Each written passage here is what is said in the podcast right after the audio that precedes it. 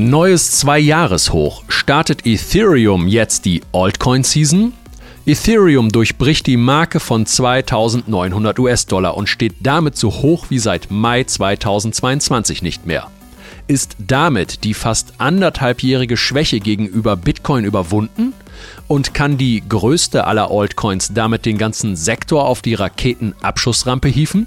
Wir blicken heute auf die Nummer 2 nach Marktkapitalisierung im Kryptospace und deren wichtigste Daten. Und damit hallo und herzlich willkommen zu BTC Echo Invest, eurem Lieblingspodcast rund um das Investieren in Bitcoin, Blockchain und Co.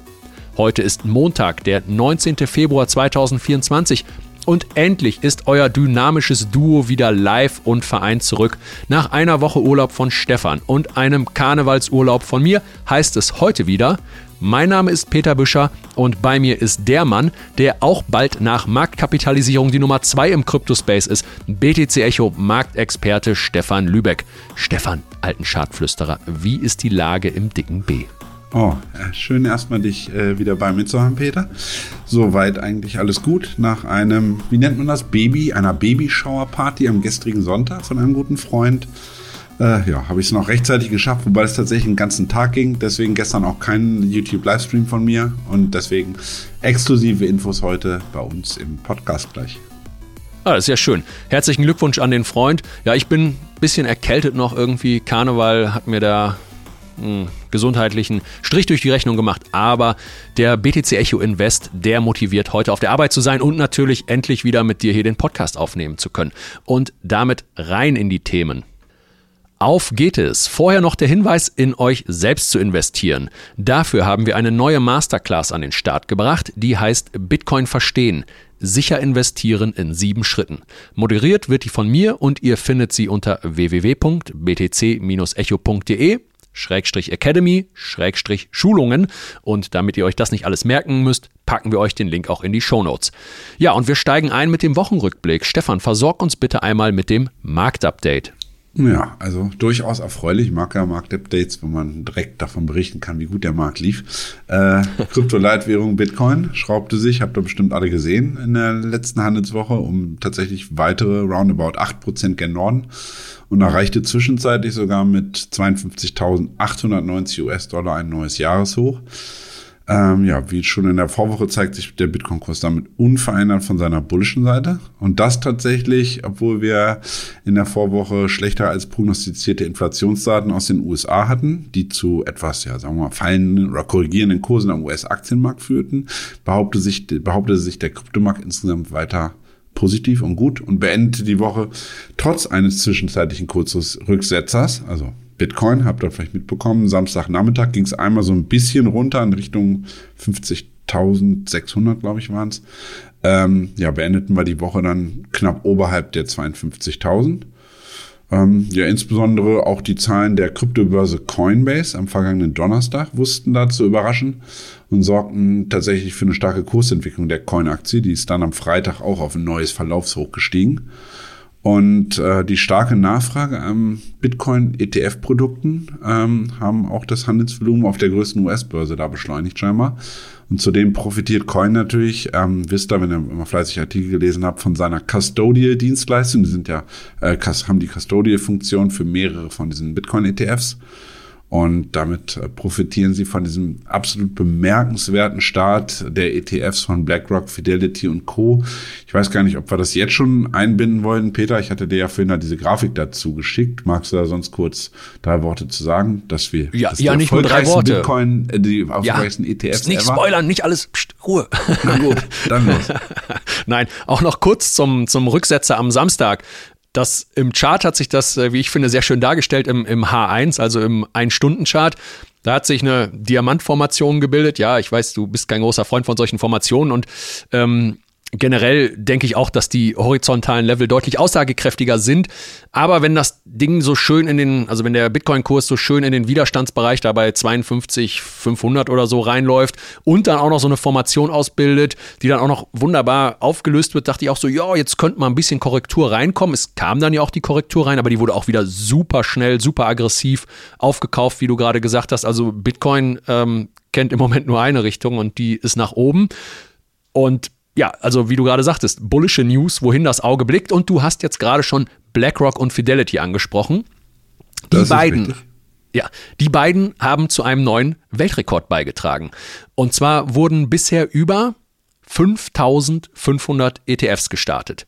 Und noch nie hat ein einzelner ETF bisher die 3 Milliarden US-Dollar Grenze innerhalb der ersten 30 Tage erreicht.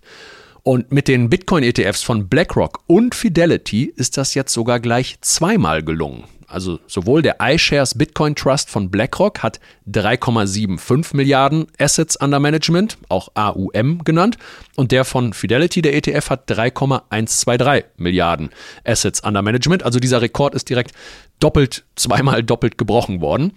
Und wie gesagt, wir schwelgen in breiter Bullishness, um es mal so auszudrücken. Im Prinzip, Im Prinzip der gesamte Kryptomarkt zeigt sich supergrün eingefärbt. Und rund zwei Drittel der Top 100 Coins weisen einen zweistelligen Kursgewinn aus. Mindestens zweistellig. Der Top-Performer dieser Woche lautet nämlich WorldCoin. Und ja, wir müssen eigentlich hier fast alle Viertelstunde mal die Prozente aktualisieren, weil es so krass abgeht. Und wir haben uns jetzt geeinigt auf rund auf rund 200 Prozent in der letzten Woche. Ja, warum, wieso, weshalb das Ganze? Hier sorgten News aus dem Hause OpenAI für diesen deutlichen Schub nach oben. Und zwar hat OpenAI das Software-Update Sora bekannt gegeben, S-O-R-A. Damit kann man sehr realistische Text-to-Video-Videos erstellen. Also Text-to-Video-Videos.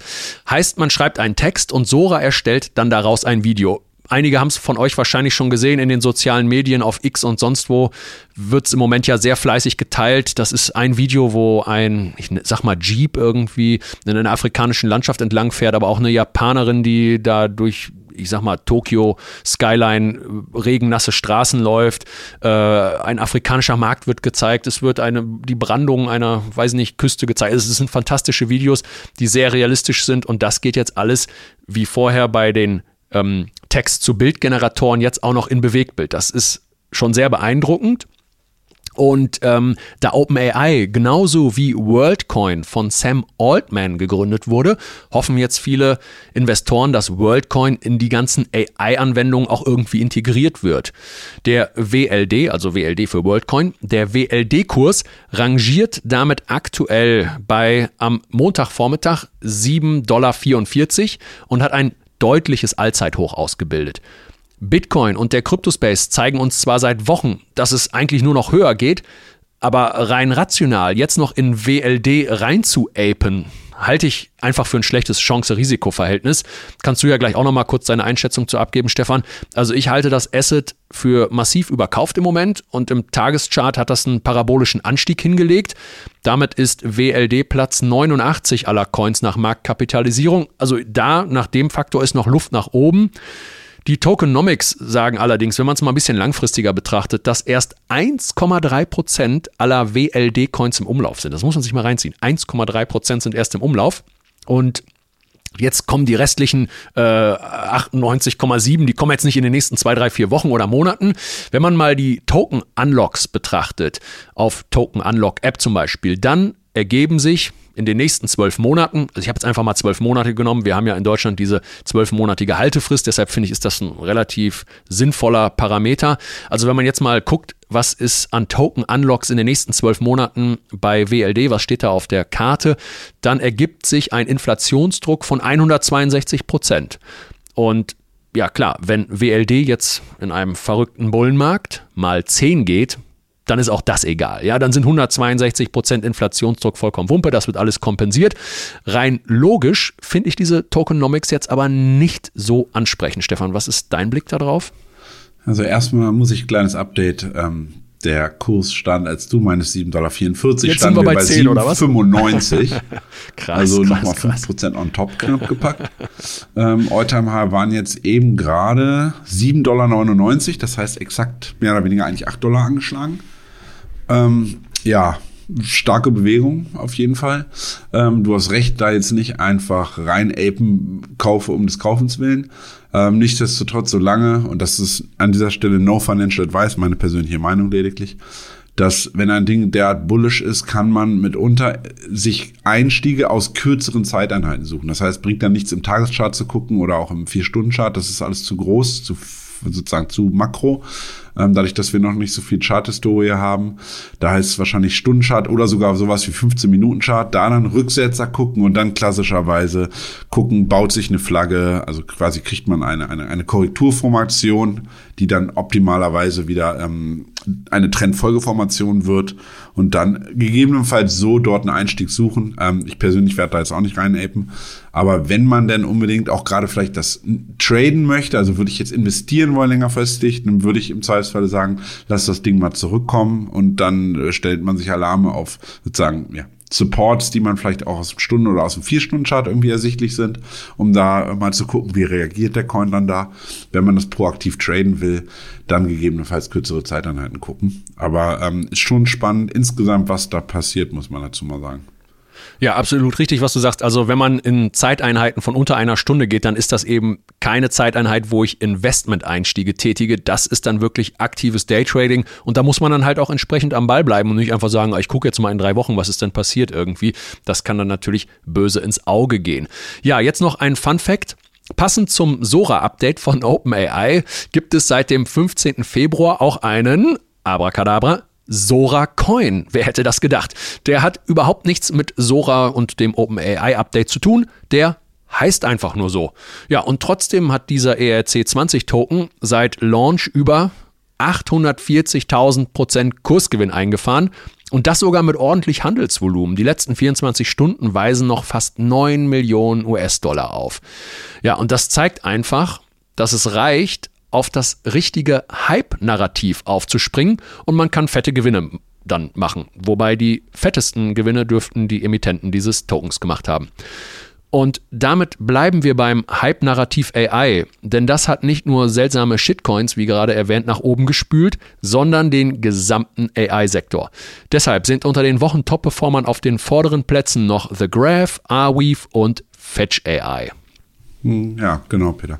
Also es ist schon krass, wie ein Narrativ nur wegen einer News, äh, ja, in diesem Fall rund um Sora, binnen kürzester Zeit wieder an Fahrt aufnimmt. Also vor ein paar Wochen war noch, war das alles so ein bisschen eingeschlafen. Wir hatten in den Vorwochen immer mal wieder äh, Tau, also BitTau angesprochen, ist ja auch ein großer AI-Coin. Der hatte vor, also diese Woche auch wieder, die Woche davor, neue Alltime Highs gemacht. Der war aber so ein bisschen, ja, der hatte so eine Sonderstellung Stück weit, der hatte einfach einen unglaublich starken Trend. Ähm, und ich sag mal, andere Coins, die du da auch gerade angesprochen hast, waren eher, sag ich mal, seitwärts oder leicht korrigierend unterwegs. Und die sind jetzt auch wieder alle voll angesprungen. The Graph mit aktuell 60 Prozent im Wochenvergleich, Arweave mit, ich guck mal, was hatten wir da angelegen? Auch über 50 Prozent. Ähm, dann hatten wir, was hatten wir noch? Ähm, Fetch.ai, das ist ja quasi so eigentlich der bekannteste AI-Coin gewesen, weil es den auch schon ein Stück weit länger gibt. Der hat ähm, aktuell auch 50,6 Prozent, sehe ich gerade. Und auch sogar Render und Akash Network, die ja, ja eher so, ja, sagen wir mal, die Infrastruktur für die ganze AI-Geschichte und Large Language Models bereitstellen könnten zukünftig sind damit ja Render 40 Prozent und Akash hat immerhin noch 32 Prozent. Äh, ja, durchaus dabei und performen stark. Ähm, aber man muss dazu sagen, insgesamt ist äh, der Markt aktuell stark. Auch eine VeChain hat 52 Prozent gemacht in der Vorwoche. Ähm, Say Network hatten wir ja drüber. Modularität ist weiterhin auch ein Thema, was läuft.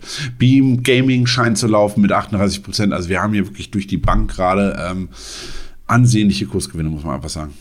Absolut.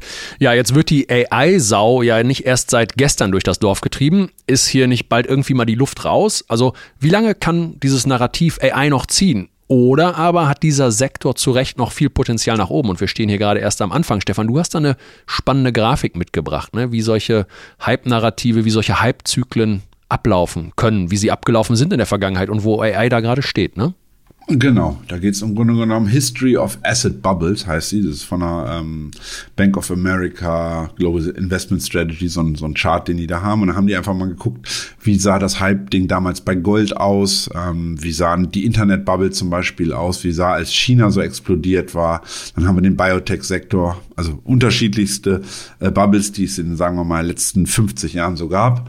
Und ähm, da haben wir unter anderem tatsächlich auch Bitcoin, der die tatsächlich auch prozentual die größte Bubble damals war, in 21 hoch, war dann abgeschmiert und ist, trotzdem ist der jetzt auch gerade wieder am Ziehen. Das heißt, die Bubble läuft. Und wenn man da, da jetzt aber diesen, ja, noch relativ jungen äh, Anstieg des AI-Sektors anguckt, da ist vermutlich ja, relativ wahrscheinlich, dass wir da noch ein gutes Eckchen drauflegen könnten ähm, weil wir stehen da noch relativ äh, am Anfang trotz dieser Bemerkungskursanstiege. Und ähm, ja, wir hatten das ja eigentlich vor einer Weile auch schon mal thematisiert gehabt. Nach ähm, Internet Anfang 2000, also Anfang der 2000er Jahre und dann dem Absturz mit diesem Dotcom-Crash. Ähm, später dann dem Einzug von Mobile und Handy, seit Veröffentlichung eigentlich des ersten iPhones, ähm, stellt der Bereich künstliche Intelligenz eigentlich das nächste große Ding dar und dürfte, und da, da, da erkennt man vielleicht auch die Tragweite, dürfte im Endeffekt unser aller Leben direkt oder zumindest indirekt beeinflussen, sei es unsere Jobs. Im Grunde es gibt neue Jobs, es werden alte, werden vermutlich wegfallen und dann zukünftig von AI oder Programmen übernommen werden, aber auch im Privaten. Ähm, und im Vergleich zur Internetbubble vor rund 25 Jahren scheint hier für die kommenden Monate und vielleicht sogar Jahre noch tatsächlich einiges an Potenzial vorhanden. Ähm, man sieht ja auch Nvidia-Aktie, auch absoluter Outperformer in den letzten seit Jahresanfang irgendwie 600 Milliarden Market Cap drauf, draufgepackt und jetzt mehr wert aktuell Nvidia als äh, nur mal so als ähm, Amazon und auch als äh, Google, also die äh, Google-Mutter Alphabet, da sieht man, Nvidia profitiert auch von diesem Narrativ, weil man halt diese AI-Chips von Nvidia aktuell braucht, um diese Large Language Models irgendwie bedienen zu können. Und ja, jetzt wird es eigentlich für uns ja ein Stück weit spannend als Kryptoianer, inwiefern hier dann vielleicht AI und Krypto Hand in Hand gehen und optimalerweise irgendwann auch Realweltlösungen entwickeln. Ja, der ganze AI-Sektor unter den Kryptocoins kann man bei CoinGecko sich mal angucken. Da sind nach meinem Dafürhalten, Stefan, und ich glaube auch nach deinem Dafürhalten, einige spannende Kandidaten für den nächsten Bullrun dabei. Aber das wollen wir jetzt hier nicht weiter im Detail ausführen. Danke dir erstmal für deine bisherigen Ausführungen. Und normalerweise gucken wir an dieser Stelle auch auf die Wochenverlierer. Aber die sechs Coins in den roten Zahlen und dann auch mit maximal 4,6 Prozent, das ist lediglich Marktrauschen. Die wenigen Verlierer, die werden von uns jetzt quasi noch zusätzlich dadurch gedisst, dass wir sie einfach ignorieren. Und damit rauschen wir dann auch ganz schnell zu unserem Disclaimer. Bleibt bullisch dran, denn anschließend kommt dann unser Hauptthema. Achtung, dieser Podcast stellt keine Anlageberatung dar. Alle Aussagen dienen lediglich der Information und spiegeln die persönlichen Meinungen unserer Redakteurinnen und Redakteure wider. Ja, und damit kommen wir zu unserem Hauptthema Ethereum und der Frage, ob die Altcoin Nummer 1 mit seiner jüngsten Outperformance gegenüber Bitcoin jetzt die Altcoin-Season startet. Stefan, draußen wird es wärmer, der Frühling kommt mit großen Schritten und kommt mit ihm auch die Altcoin-Season? Naja, also wir sehen auf jeden Fall eine sehr erfreuliche Entwicklung. Wir können generell erstmal gucken, ähm, heute, ich glaube doch, oder war es gestern Abend, heute das erste Mal, dass das Market Cap, also das Gesamtmarket Cap des kompletten Kryptomarktes, erstmalig seit April 2022 wieder bei 2, Millionen, äh, 2 Billionen US-Dollar steht. Sogar knapp laut CoinGecko, glaube ich, sogar fast 2,1 Billionen mittlerweile. Ähm, ja, durch die starke Performance im Altcoin-Sektor haben wir darüber hinaus auch ein neues Jahreshoch bei, ähm, beim sozusagen Subindex Total 3. Das ist dem genommen alle, alle das Market Cap sämtlicher Altcoins abgezogen Bitcoin und abgezogen Ethereum. Also es ist nicht nur Ethereum, da sprechen wir gleich noch genauer drüber, der ein Stück weit anschiebt und vielleicht so ein bisschen diese, die, die Altcoin-Season einläutet, sondern auch, ja, bedingt zum Beispiel unter anderem durch AI und auch tatsächlich weitere Sektoren, die aktuell gut laufen, haben wir bei, auch bei Total 3 dann ein neues Jahreshoch. Ja. Das ist ja schon mal ganz schick. Ja, genau. Dieses Total 3, 2 oder Total ohne Zahl, das könnt ihr euch bei TradingView alles selber anzeigen lassen, indem ihr einfach Total in die Suchmaske eingebt und dann entweder noch eine 2 oder eine 3 äh, hinten anhängt. Und Total ist dann natürlich das absolute totale Market Cap aller Kryptocoins. Da divergiert TradingView heute ein bisschen von CoinGecko. Ähm, bei TradingView sehe ich 1,928 Billionen und bei CoinGecko sagtest du, ne, sind es 2,1 schon. Und naja, das divergiert ja nicht unbedingt. Das liegt einfach daran, ähm, CoinGecko hat halt noch Coin, hat Coins mit drin, die TradingView nicht hat. TradingView ja. nimmt ja einfach alle Coins, die sie selber gelistet haben. Ja.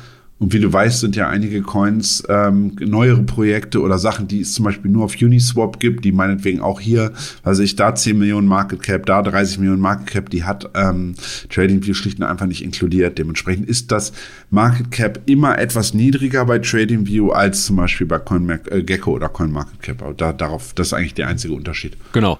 Und bei Total 2 ist dann schon Bitcoin nicht mehr mit drin und bei Total 3 sind dann Bitcoin und Ethereum nicht mehr drin. Das wäre dann schon ja im Prinzip der reine Altcoin, die, ähm, der reine Altcoin-Chart. Ja, und jetzt haben wir es gerade angeteasert vorhin auch, oder nicht angeteasert, wir haben es ganz klar benannt. Ethereum hat den höchsten Kurs seit knapp zwei Jahren. Stefan, wo stehen wir denn da im Chart? Ist das irgendwo im Nirgendwo? Sind wir gerade irgendwo ausgebrochen, irgendwo angestoßen? Muss man jetzt mit einer Korrektur rechnen? Wie, wie ist das einzuordnen? Ethereum steht jetzt auf dem höchsten Kurs seit knapp zwei Jahren. Ja, nee, tatsächlich sind wir ausgebrochen. Also wer, ich glaube, ich hatte in der Vorwoche war die letzte Kursanalyse von mir auch. Vielleicht linken wir die auch nochmal in die Shownotes rein. Da habt ihr auch die wichtigen Kursmarken für Ethereum für die nächsten Wochen. Ähm, da sind wir am letzten Donnerstag, Freitag hatten wir den Bereich um 2815, 2820 US-Dollar. Hatten wir nicht geschafft. Da waren wir zurückgefallen, haben wirklich dann an dem Samstag genau dieses bisherige Jahreshoch vom 12. Januar bei 2717 angelaufen und sind da aber auch wirklich schwupps umgedreht, gen Norden, V-Formation ab und dann sind wir mit Volldampf gestern Abend oder gestern Nachmittag im Laufe des Tages durch diese 2820 ungefähr gen Norden durch, stehen jetzt aktuell bei 2910 US-Dollar.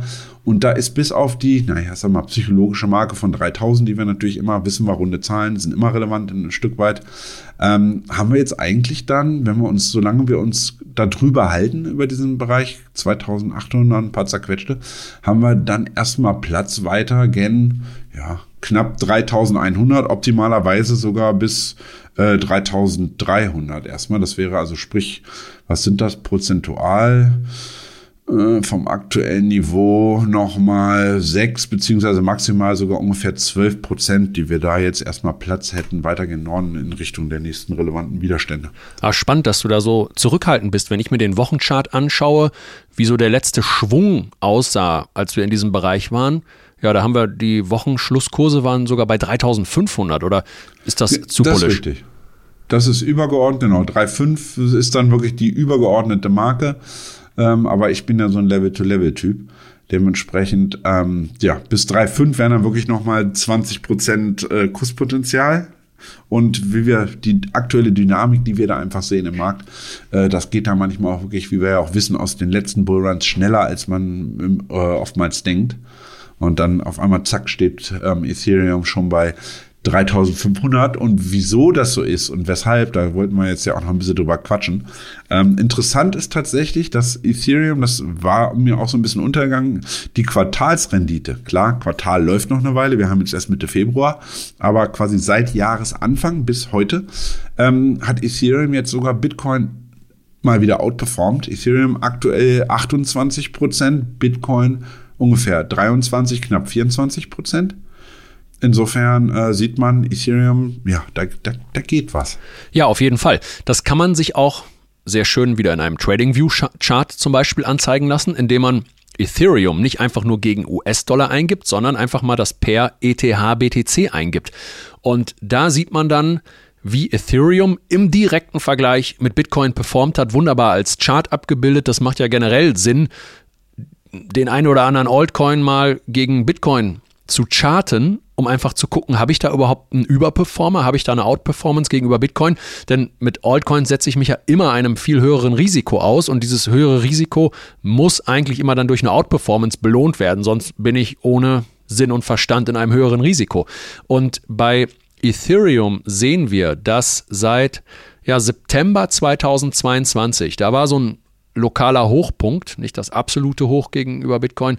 Da war Ethereum ist da bis auf 0,085 Bitcoin angestiegen ungefähr, ja, 0,085 Bitcoin angestiegen. Und seitdem, seit September 2022, befindet sich Ethereum eigentlich in einem sehr soliden Abwärtstrend, verliert also ständig Boden gegenüber Bitcoin bis zum ja, bis zum 8. Januar ungefähr. Da wurde dann bei ja, 0,04 Bitcoin, also Ethereum hat sich in dieser Zeit seit September bis jetzt Januar gegenüber Bitcoin eigentlich halbiert, kann man sagen. Von 0,08 runter auf 0,04. Nicht ganz halbiert, aber schon sehr stark abgegeben. Und da bei diesen 0,048 ist ein Boden der aus dem Juni 2022 herrührt. Und da hat Ethereum jetzt sehr stark reagiert in dieser einen Januarwoche und hat das erste Mal wieder so richtig Gegenwehr nach Norden gezeigt. Ist auch wieder abverkauft worden, aber die letzte Woche war auch schon wieder sehr bullisch. Stefan, ist da jetzt irgendwie aus dem Bitcoin, aus dem Ethereum Bitcoin Chart, kann man, würdest du da jetzt eine, eine Trendumkehr ableiten können, ableiten wollen? Wie siehst du das? Ja, also wir haben ja zumindest mal, äh, wenn man einen Tageschart guckt, sehen wir dieser Bereich um 0,05 mit diesem einen Unterschuss, sagen wir mal, mit diesem einen Fehlausbruch auf der Unterseite, den mal rausgezogen, bauen wir zum einen im Bereich 0,05, 0,049 da einen Boden. Der hat jetzt auch zuletzt am 12. Februar an dem Mond, also quasi, wann war das, vor einer Woche genau, ähm, wieder gehalten gehabt per Tagesschluss. Und seitdem haben wir jetzt, wenn man mal dieses äh, dieses markante Verlaufstief vom 10. Januar nimmt, haben wir zuletzt damit in der Vorwoche ein höheres Tief wieder gebaut. Jetzt als optimalerweise, wisst ihr ja immer, Trendumkehr wäre dann wieder, oder Aufwärtstrend wäre, besteht immer höhere Tiefs und als nächstes dann wieder höheres Hoch, höheres Tief, höheres Hoch, um quasi im Grunde genommen einen, ja, einen Trendkanal gen Norden zu bauen. Ähm, und es wirkt zumindest mal so, Ethereum baut da gerade, hat da einen Boden gebaut. Und ähm, dass Ethereum überhaupt geschafft hat, jetzt auf Jahresbasis, also seit Jahresanfang da ein bisschen out zu, äh, Bitcoin out zu performen, obwohl Bitcoin ja durch den Bitcoin ETF, durch den ganzen Geschichte, dass da BlackRock und Co. wahnsinnig viel Geld gerade ähm, für ihre Kunden ähm, investieren, Bitcoins wegkaufen und die ETFs äh, scheinbar stark nachgefragt werden, ist schon mindestens mal bemerkenswert, dass Ethereum sich da zuletzt dann behaupten kann. Und ähm, ja, why not? Also wie gesagt, wir haben ja auch so ein paar Gründe und ich sag mal, die Anleger sehen das auch relativ ähnlich. Ähm, ich habe mir jetzt mal vorhin noch mal gerade das Open Interest angeguckt. Also wie, wie sieht das aus mit Hebelwetten? Wie viel Geld leihen sich Leute aktuell bei den Market Makern, um ähm, auf steigende Kurse bei Ethereum zu wetten. Da sieht man mittlerweile 3,6 Millionen Ethereum, beziehungsweise umgerechnet 10,5 Milliarden US-Dollar Open Interest. Ähm, ist einfach mal eine Zahl, ich weiß, ist schwer zu bewerten, ist das viel, ist das wenig. Es ist interessant. Genau, das müssen wir einmal das müssen wir einmal historisch einordnen irgendwie, ne, in irgendeine Zeitschiene.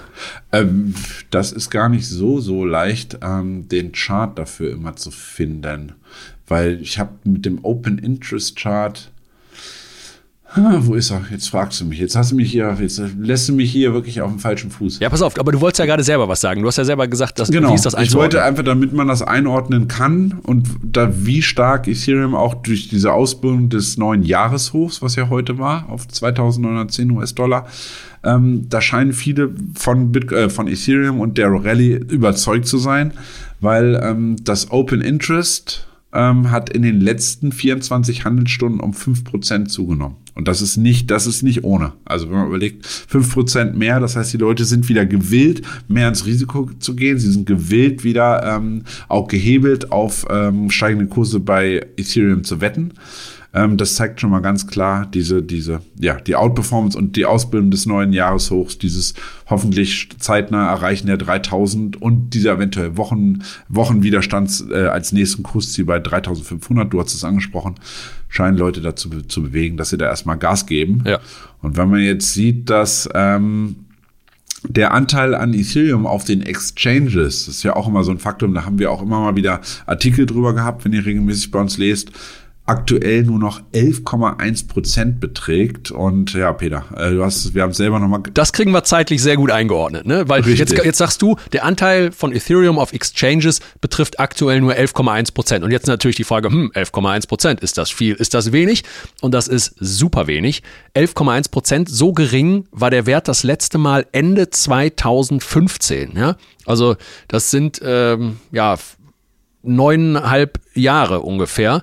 Ähm, und das ist, äh, das ist der Tiefstand, als, also 2015. Wie entwickelt war der Kryptomarkt 2015? Ja, und jetzt ist der Anteil von Ethereum auf Exchanges auf diesen niedrigen, super niedrigen Wert gesunken. Und das ist bullish. Ja, warum ist das bullish? Also, oder zumindest äh, kann es, also einerseits ist es bullish und es kann natürlich auch für starke Volatilität sorgen. Denn wenn auf den Exchanges kein Ethereum vorhanden ist, dann reichen schon dann reicht schon ein geringes Handelsvolumen, um eben sich durchs Orderbuch durchzufressen. Und aktuell würde ich das einfach mal als bullish bezeichnen, denn wenn ich mein Ethereum auch nicht auf einer Exchange halte, dann will ich es nicht verkaufen. Dann habe ich es irgendwo gestaked, gehoddelt, auf meine Hardware-Wallet oder sonst irgendwie. Und das ist, wie gesagt, das bullish, ein, ein sehr bullischer Indikator äh, auf neun Jahreshoch. Ja, und du hast vor allem, wie du schon richtig sagst, die Leute ziehen es ab, die Leute packen es oftmals in Staking. Ähm, hilft. Es gibt da jetzt äh, ne, von Liquid Staking über äh, Restaking-Möglichkeiten. Da bittet der ganze Staking-Sektor bildet sich da immer weiter aus. Die Leute nutzen das, gehen da mit. Und ähm, ja, das ist quasi so wieder ein, ein, ein Stück weit das nächste auf den Faktor auf der Habenseite für Ethereum, was so ein bisschen dieses äh, positive Narrativ, was wir gerade angesprochen, unterstützt. Und ähm, das ja auch alles in Richtung, ich sag mal, März. März ist nächste relevante Termin, wurde jetzt auch bestätigt von den Entwicklern. Zwar kommt dann, und wir hatten das, ich glaube, vor Februar, nee, Quatsch, im Januar, Mitte Januar hatten Peter und ich das schon mal angesprochen, das Denkun-Upgrade, äh, welches, ja, große Veränderungen mit sich bringt im Ethereum-Netzwerk. Stichwort Effizienz, Skalierbarkeit und Nutzerfreundlichkeit sollen dadurch erhöht werden. Und zentraler Bestandteil des Upgrades ist das Ethereum Improvement Proposal, EIP 4844 äh, welches darauf nämlich abzielt, die Transaktionskosten zu senken und die Datenverarbeitungskapazität des Netzwerks zu steigern. Also Kernstück dieses Upgrades ist die Einführung eines neuen Transaktionstyps tatsächlich, äh, die sogenannten Blob-Transaktionen. Schöner ähm, Name. Sie erlauben es zukünftig, große Datenmengen in einer Art komprimierten Datenpaket, dem sogenannten Blob, zu bündeln. Das macht es dann effizienter, entschlackt das Netzwerk. Und diese Blobs, ähm, das geht damit einher, dass diese Blobs tatsächlich weitaus kostengünstiger in der Speicherung sind als die bisherige Methode. Und äh, ihr wisst ja selber, die hohen Gasgebühren bei gleichzeitig begrenzter Skalierbarkeit. Das sind ja so zwei Faktoren oder auch Kritikpunkte immer ähm, an Ethereum, die bisher das Wachstum und auch die breitere Akzeptanz von Ethereum so ein bisschen gehemmt haben, werden damit ein Stück weit angegangen. Stichwort Denkshading. Das ist so die erste Vorstufe von dieser äh, Sharding-Geschichte. Denk-Sharding meine ich. Ähm, von dieser Sharding-Geschichte, die perspektivisch ähm, immer mal wieder angesprochen wurde von äh, Vitalik Buterin, was wichtig ist, was noch eine Weile dauert. Zumindest geht es jetzt mal los, dass durch dieses Update EIP 4844 äh, es zu einer drastischen Reduktion der Transaktionskosten auf den Layer 2 Netzwerken kommt, also Arbitrum, Darknet, Optimism und Co., ähm, die nach der Implementierung um das Zehnfache sinken können, also die äh, Gasgebühren.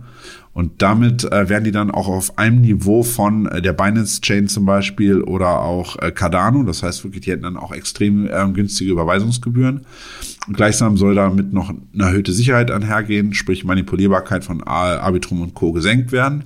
Und ähm, was resultiert daraus? Die Layer 2s profitieren aktuell wieder. Das hatten wir im Vormonat auch schon mal. Da waren äh, Optimism und Arbitrum auf neue äh, All-Time-Highs gelaufen, waren dann in den letzten Wochen ein bisschen korrigiert. Jetzt schieben die gerade auch wieder an, also sprich ein weiteres Narrativ neben AI, was momentan gut läuft. Ähm, die rennen gerade wieder in Richtung ihrer All-Time-Highs. Und auch, ja, ich sag mal, der, der alte Coin, den vielleicht ein bisschen vergessen wurde, der im letzten Run einer der größten Performer überhaupt war, im letzten Bullrun, ähm, Matic, schiebt sich gerade an, äh, hat auch im Wochenvergleich gut, äh, gut zugelegt. Ich meine irgendwie 25 Prozent in den letzten sieben Tagen. Steht jetzt bei der magischen 1 US-Dollar-Marke, könnte da auch vermutlich demnächst optimalerweise mal ausbrechen und dann auch eine ganze Ecke weiter zulegen. Wie gesagt, EIP 4844 ist für den März geplant.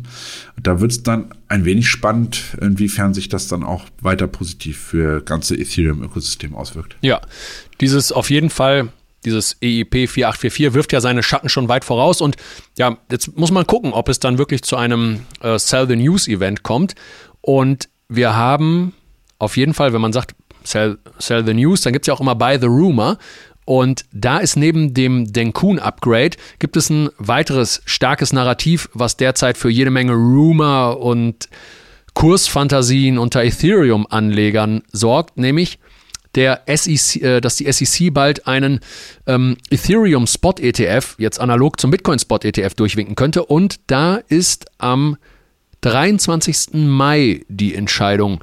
Und jetzt ist Bitcoin ja schon mal doch noch ein deutlich anderes Asset als Ethereum und äh, Gary Gensler und die SEC haben sich da natürlich auch für äh, Bitcoin als Commodity in der Vergangenheit immer positioniert. Jetzt ist die Frage, inwiefern sie ja, dann jetzt bei Ethereum da ähnliche Maßstäbe ansetzen oder ist es am Ende wahrscheinlich einfach nur wieder BlackRock, die sagen so, wir wollen ETF, ja, wir sind die Macht auf diesem Planeten, die Finanzmacht, wir wollen unseren Ethereum ETF. Seht zu, dass das irgendwie läuft. Stefan, für wie wahrscheinlich hältst du, dass da jetzt am 23. Mai ein Ethereum Spot ETF von der SEC durchgewunken wird?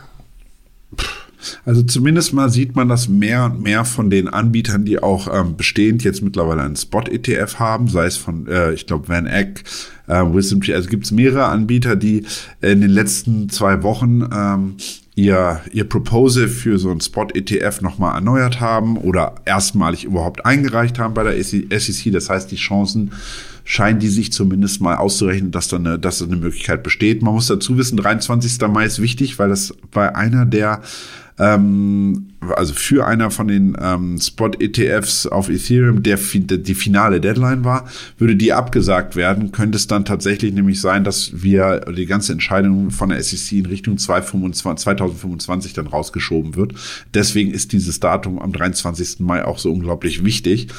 Ähm, interessant ist, dass auch ja, Großanleger oder Instis diese bullischen Argumente, die Peter nicht aufgeführt haben, ein Stück weit berücksichtigen.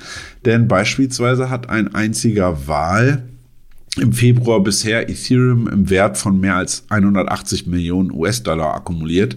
Insofern, da scheint sich jemand äh, ja auszurechnen, dass es da in den, sagen wir mal, ins, in Richtung Denkun Update, äh, Upgrade und dann in Richtung Entscheidung der SEC am 23. Mai da noch weitere Kursperformance oder Kurssteigerung bei Ethereum geben könnte. Und ähm, ich sag mal, diese ganze bullische Bewegung von Ethereum, und ihr wisst es, Ethereum, größter Altcoin, ähm, ist dann auch ein bisschen so stellvertretend so eine Art Vorreiterrolle für den Gesamtmarkt insgesamt. Ähm, wir haben da positive Kursentwicklung. Wir hatten das vorhin angesprochen.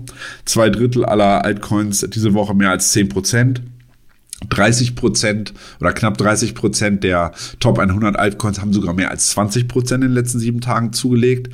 Da sieht man, äh, ja, neben, neben Narrativ äh, oder Hype Narrativ AI, starker Performance von Ethereum Layer 2s, Gaming Coins, die teilweise gut laufen, profitiert der ganze Markt insgesamt von dieser positiven Stimmung. Und ähm, gerade wenn Ethereum jetzt wirklich es schafft, weiter zu stürmen in den nächsten Wochen in Richtung dieser ähm, besagten 3500 als wirklich übergeordnet nächstem relevanten äh, Widerstand oder Kursziel für Ethereum dürften da mitunter hoffentlich auch äh, andere Altcoins dann weiter schön in, ich sag mal, positiv sammelhaft genommen werden und mitlaufen. Ja, dann gibt es ja noch den ähm, Altcoin Season Index. Also Jetzt stellen wir natürlich die Frage, ist jetzt Altcoin Season, kommt die Altcoin Season? Und es gibt ja einen Index, der, der eine vermeintliche Sicherheit oder Eindeutigkeit erzeugt, der sogenannte ähm, Altcoin Season Index, zum Beispiel von blockchaincenter.net, kann man den aufrufen und der unterteilt, der unterteilt die Performance der Altcoins in äh, Bitcoin Season und Altcoin Season und einen neutralen Bereich. Im Moment sind wir im neutralen Bereich bei 71 wobei ab 75 die Altcoin-Season losgeht. Das heißt, wir sind ganz knapp unter einer in Anführungsstrichen offiziellen Altcoin-Season. Und wir waren auch schon mal dieses Jahr in der Altcoin-Season, Ende Januar, haben wir den Wert von 75 überschritten. Und im Prinzip haben wir seit Oktober 2023 einen sehr stabilen Aufwärtstrend in diesem Altcoin Season Index. Stefan, für wie aussagekräftig hältst du das? Ja, es ist halt immer interessant zu sehen, wie der sich insgesamt äh, oder wie der verläuft. Wir hatten ja einmal kurz äh, am Jahresanfang einen Sprung auf 84, waren dann wieder drunter gefallen. Äh, man sieht, ich glaube, das letzte Mal war im März 21 da hatten wir eine längere Zeit, einen längeren Zeitraum über mehrere Monate von März bis äh, Juni 21. Da stand er deutlich darüber und das war auch tatsächlich dann ein Zeitraum, wo die Altcoins Bitcoin outperformt haben, wo die Altcoins so, ja, ich sag mal, äh, wie sagt man so schön, parabolisch gegangen sind. Das heißt wirklich krasse, krasse, krasse äh, Kursentwicklungen genommen haben und Kursaufschläge produziert haben. Insofern, es macht Sinn, da mal einen Blick zu haben, auch einfach nur um dieses weil man kann bei den x Tausenden von Coins, damit man nicht zu mikro wird, sagen wir mal, damit man einfach mal das, äh, nicht das Teleobjektiv, sondern das Weitwinkel rausholt, um alles zu sehen, macht es durchaus Sinn und das vereinfacht halt einfach diese Grafik, dass man sieht, okay, wo, wo sind wir hier gerade grob verortet in der Phase. Und das geht ja auch ganz gut einher damit, dass wir beim äh, Total 3 hatten wir vorhin angesprochen, neues äh, hochproduziert hatten. Im Grunde genommen, ne? Das heißt, man hat wieder mehrere, sagen wir mal, kleine Mosaiksteine, die dann sich optimalerweise kombiniert zu einem schönen Bild. Und das Bild wäre dann äh, Bullrun im Altcoin-Bereich. Ja, damit haben wir auch jetzt einige Argumente für Ethereum und für den Altcoin-Sektor gesammelt. Und trotzdem am Ende meine Meinung ist, wenn Bitcoin nicht mitspielt, also natürlich, wenn Bitcoin jetzt seitwärts läuft, wo sind wir jetzt bei 52, 200 oder so, wenn Bitcoin da jetzt irgendwie in diesem Widerstandsbereich aus dem Wochenchart, wenn er da jetzt seitwärts läuft, dann ist durchaus Luft für die Altcoins nach oben. Auch natürlich, wenn Bitcoin jetzt weiter, weiter nach Norden zieht. Ne? Also wenn jetzt die 58.000 da zum Beispiel angelaufen werden, wenn jetzt der aktuelle Widerstandsbereich über, überschritten wird und so, dann ist natürlich auch äh, mit leichter Verzögerung immer die, die Altcoin-Season möglich. Wenn Bitcoin jetzt stark abverkauft wird, dann ist aber meine Meinung, also was heißt stark abverkauft, wenn der einfach jetzt mal wieder in, nach diesem unfassbaren Bullrun, wenn da jetzt mal langsam wieder eine etwas deutlichere Korrektur, 10% oder so einsetzt, dann ist nach meinem Dafürhalten auch erstmal die Altcoin-Season wieder abgeblasen, oder? Siehst du das ähnlich oder anders, Stefan? Ja, doch, äh, klar. Wenn Bitcoin, äh, das Wichtige ist vor allen Dingen immer zu sehen, wenn Bitcoin korrigiert, und äh, die Bitcoin-Dominanz steigt gleichzeitig mit. Das bedeutet für euch immer ein Warnsignal zu sagen, okay, da setzen Gewinnmitnahmen ein ähm, und dann kriegen im Verhältnis die Altcoins immer ja Dollar ein drüber als Bitcoin selbst. Selbst äh, sozusagen, ne, weil die, die, die Dominanz bei Bitcoin zunimmt. Das heißt, die Leute gehen wir wissen ja, es gibt nicht nur USDT-Paare, es gibt auch die Paare die, die sozusagen Alt-Bitcoin-Paare. Das heißt, Leute sagen dann wieder, okay, ich gehe aus meinen gut gelaufenen Alts äh, zurück in Bitcoin. Da kriege ich, sagen wir mal, weniger stark einen drüber, wenn der ganze Markt korrigiert. Bedeutet, die Bitcoin-Dominanz steigt. Ähm, ich glaube, es ist immer ganz interessant. Wir hatten ja in der, nicht in der vorletzten Folge, hatten Peter und ich ja über Instrumente oder beziehungsweise Internetseiten äh, und Applikationen gesprochen, die ja man gut nutzen kann, um irgendwie sowas auch im Blick zu haben. Da hilft wiederum CryptoBubbles.net, geht ja drauf. Da kann man sich nämlich den ganzen Markt gegen Bitcoin rechts oben einstellen und man einfach sieht, wie laufen die Coins gegen Bitcoin. Und wenn ich jetzt sehe, im Wochenvergleich zum Beispiel, kann ich links oben auf Week klicken. Ähm, solange ich sehe, dass diese Coins ähm, die Altcoins gegen Bitcoin, die Mehrheit von denen grün ist, also quasi grüne kleine Bläschen produziert oder auch große, wie bei WLD gerade, ähm, dann weiß ich, okay, alles im Lot, Altcoin läuft. Wenn ich da sehe, ähm, uh, die sind alle rot gegen Bitcoin und Bitcoin fällt gleichzeitig. Das könnte dann wieder so ein Argument dafür sein, okay, wir nehmen noch mal einen Schluck aus der Pulle und äh, testen womöglich noch mal äh, Supports auf der Unterseite oder haben zumindest mal eine Verschnaufpause. Okay, alles klar. Ja, damit haben wir das Thema jetzt erstmal für heute ausreichend beleuchtet und wir bereiten uns auf die aktuelle Handelswoche vor. Stefan, welche Termine stehen am Finanzmarkt in den nächsten Tagen an? Also insgesamt Handelswoche im Februar, also diese, die dritte Handelswoche, ist eher ereignisarm. Heute haben wir tatsächlich, wer es noch nicht mitbekommen hat, US-Börsen geschlossen, President's Day, äh, sprich nur ein paar Futures, aber keine Aktien gehandelt werden und dementsprechend auch keine ETFs. Das heißt, heute kriegen wir keinen Support oder Rückenwind seitens äh, IBIT und Co. Ähm, da wird, da müssen wir zumindest mal warten, bis es morgen weitergeht, womöglich mit der Akkumulation in den ETFs. Ähm, und da ist eigentlich erst, ja, ein Stück weit Mittwochabend könnten wir insgesamt am Markt so ein bisschen äh, Volatilität reinbekommen. Da wird das FOMC-Sitzungsprotokoll der letzten Leitzinssitzung der FED veröffentlicht. Da könnte eventuell so ein paar Sachen drinstehen, die der Markt vielleicht noch nicht weiß, den der Markt womöglich dann einpreisen könnte. Ähm, zuletzt ist ja Inflationsdaten in der Vorwoche, hatten wir eingangs äh, besprochen, waren wieder erwartend gestiegen. Bedeutet es wieder für die fetten Grund zu sagen, wir werden die Leitzinsen nicht so schnell senken. Im Zuge dessen ist es auch so, dass jetzt der Markt mittlerweile davon ausgeht, dass die Fed frühestens im Juni anfängt. Wir hatten vor keinen vier Wochen her, waren noch mehr oder weniger fast alle davon ausgegangen, dass im März die erste Leitzinssenkung kommt. Jetzt geht man eher von Juni aus, weil die Fed wird einfach nicht riskieren, bei wieder steigender Inflation dann einfach zu früh zu senken. Ähm, tags drauf haben wir dann, ich denke mal so ein bisschen, zumindest auch vielleicht aus europäischer Sicht, ähm, höchst oder beziehungsweise relevantestes Datum ähm, ist der Höhepunkt die Infl finalen Inflationsdaten für Europa, werden am Donnerstagvormittag um 11 bekannt gegeben. Später nachmittags gibt es dann noch ja, Präsentation der neuesten Verkaufszahlen von US-Bestandsimmobilien. Ist dahingehend wichtig. Wir wissen, US-Immobilienmarkt und auch in Deutschland äh, Immobilienmarkt äh, schwer unter Wasser. Also kriegen da wirklich langsam Probleme, weil sehr, sehr, sehr viel Buchverluste, äh, Buchverluste auch bei Banken entstanden sind, unter anderem Deutsche Pfandbriefbank, kaum jemand kennt sie, hat in den letzten paar Wochen 40, knapp 40 Prozent äh, an Wert verloren, liegt dahingehend, dass die ganz, ganz viele ähm, Kredite rausgegeben haben, unter anderem für im Immobiliensektor, da könnte es einige Ausfälle geben. Und dann haben wir, ja, eigentlich das war's von den relevanten Daten. Wir haben tatsächlich unter der Woche noch einige ähm, Reden von FOMC-Mitgliedern, also quasi Mitglieder der Fed im Endeffekt oder Notenbankern einfach gesagt. Und ähm, die ja, reden auf verschiedenste Veranstaltungen und dürften dann auch wieder ihre Meinung dazu geben, wie es Inflation, wie Geldpolitik etc. pp. Ähm, aus reiner Kryptosicht vielleicht noch interessant, am Donnerstag äh, Block.inc, äh, die Firma von Jack Dorsey, dem ehemaligen Twitter-Gründer, der äh, die Quartalsberichte vorstellen und tags zuvor, und das ist so eigentlich der Höhepunkt und gleichsam auch Abschluss der äh, Quartalssaison, äh, Berichtssaison, zumindest mal für die Fangs, also für die ganz großen Internetunternehmen. Es kommt nämlich Freit äh, Mittwochabend nachbörsig die Zahlen vom US-Chip-Giganten Nvidia, äh, sind auch wieder spannend diesbezüglich, weil wir ja vorhin über AI sprachen. Da sehen wir, wie ist die Nachfrage von diesen ganzen N100 und N200 Chips, die jetzt bald kommen. Ähm, da wird man dann sehen, was da ein Stück weit losgeht. Und die werden definitiv auch in der Folge, ähm, also die Quartalzahlen, einen signifikanten Einfluss auf die Kursentwicklung des US-Technologieindex Nasdaq 100 haben. Und wir wissen ja, Krypto ist nun mal auch Technologie. Insofern könnte das auch ein bisschen damit reinspielen. Gucken wir mal. Ja, okay, danke dir für den Überblick. Das wird in der Tat nochmal spannend und wahrscheinlich, wie du sagtest, auch Einfluss auf den Kryptosektor nehmen. Und damit der Blick auf die Kryptoleitwährung Bitcoin. Welche Fixpunkte kannst du unseren Zuhörern auf der Oberseite mitgeben?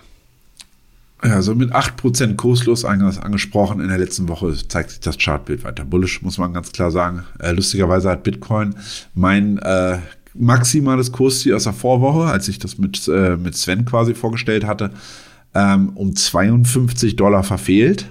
Äh, passiert. Aber mit der Stärke hatte ich in der Vorwoche gesagt, hatte ich selbst auch nicht gerechnet, dass wir wirklich bis fast an diese 53.000 daran laufen.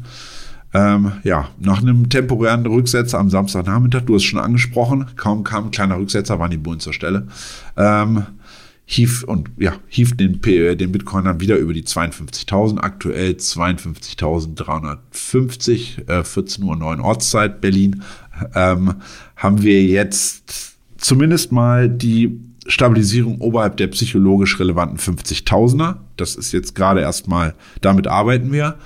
Um weiteres Kurspotenzial zu aktivieren, müssen die Bullen nun allerdings da diesen wirklich, der ist nicht ohne der Bereich und es kann auch sein, dass wir noch mehrfach dann anschlagen.